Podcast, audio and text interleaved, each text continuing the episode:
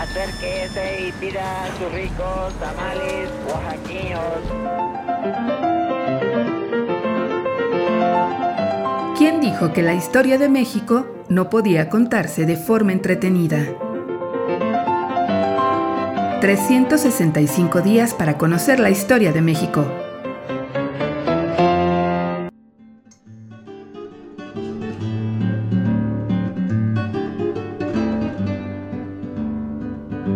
Domingo. Lugares con memoria.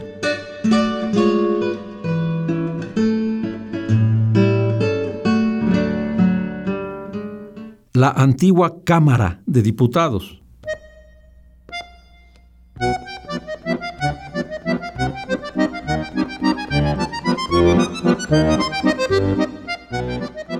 El predio localizado entre las actuales calles de Allende y Donceles, antes del Factor, fue ocupado durante varios siglos por el mercado del Baratillo, lugar donde los ropavejeros novohispanos ofrecían los objetos de segunda mano que recogían tras recorrer las calles de la Ciudad de México. Sin embargo, hacia mediados del siglo XIX, ya era tan desordenado el comercio ambulante que fue necesario desaparecer la plaza y los vendedores tuvieron que buscar asilo en otros sitios.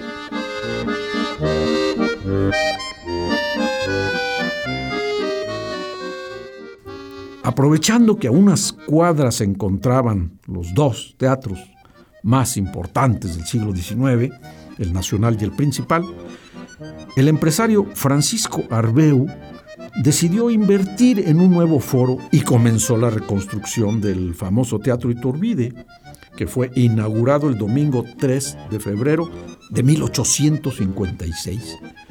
El foro operó como centro de espectáculos apenas 16 años. En agosto de 1872, luego de que un incendio consumiera el recinto legislativo que se encontraba en Palacio Nacional, el Teatro Iturbide transformó su naturaleza para albergar al poder legislativo.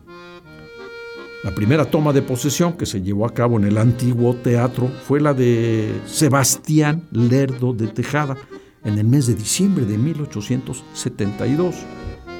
En ese recinto sesionaron los diputados hasta 1909. Ahí aprendieron que el servilismo era una forma de vida que les podía garantizar su tranquilidad y se entregaron a una oprobiosa sumisión hacia don Porfirio. En dicho año, un incendio consumió el inmueble, con lo que se perdió su estructura original y se reconstruyó como se le conoce hoy, siendo reinaugurado en abril de 1911. Se tenía la intención de que estuviese listo para la toma de posesión de Díaz en diciembre de 1910, pero la obra no fue concluida a tiempo.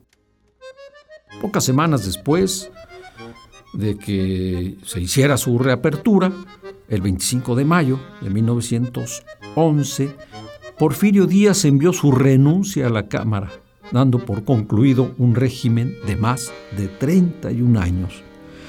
En el mismo recinto fueron presentadas las renuncias de Madero y Pino Suárez, el 19 de febrero de 1913, y la de Victoriano Huerta, el 15 de julio de 1914, entre muchos, muchos de otros acontecimientos de que ese edificio fue testigo.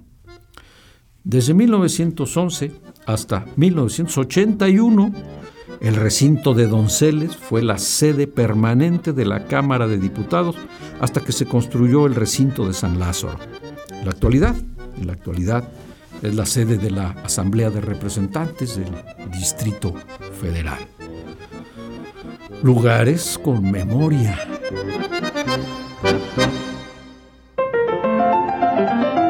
365 días para conocer la historia de México.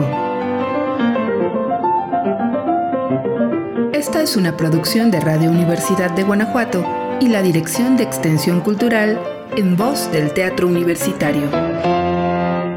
Serie basada en el texto de Alejandro Rosas, 365 días para conocer la historia de México.